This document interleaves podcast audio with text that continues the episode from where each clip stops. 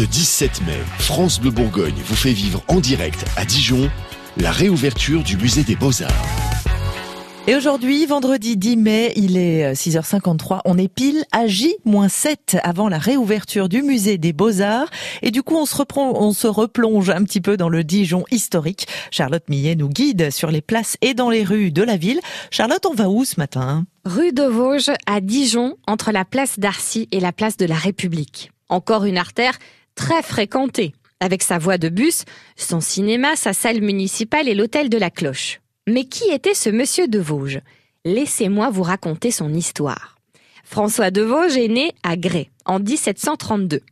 Très jeune, il sait qu'il veut devenir sculpteur. Il part alors étudier à Paris.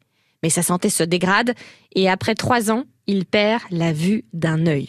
François de Vosges est obligé de rentrer chez lui à Grès. Il reprend alors des forces en commençant à peindre. Une fois remis sur pied, il retourne à Paris étudier cette fois la peinture. Sa carrière d'artiste est enfin lancée. 1765. Le jeune peintre est de retour dans sa région d'origine et crée l'école de dessin de Dijon grâce à son ami et mécène Bénigne Legouze de Gerland. En un an seulement, le nombre d'élèves est triplé. François de Vosges redouble alors d'ambition et demande des financements aux élus de Bourgogne.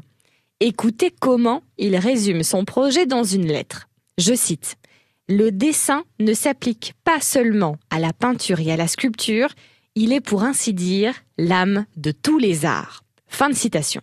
Le financement obtenu, De Vosges quadruple d'invention. Il réalise lui-même les modèles des tableaux pour les enseignements. Son initiative pédagogique est saluée au plus haut niveau de l'État. François de Vosges vient de nationaliser l'école de dessin, mais rares sont ceux qui se souviennent encore de lui. Comme quoi, on oublie parfois le nom du professeur, mais les leçons, elles, traversent les siècles. Et grâce à vous, Charlotte Millet, on se souviendra un peu plus de François de Vosges et pas seulement de sa rue à Dijon. Et c'est à réécouter évidemment quand vous voulez sur l'appli France Bleu. Ça s'appelle Dijon, toute une histoire. France Bleu Bourgogne. France Bleu.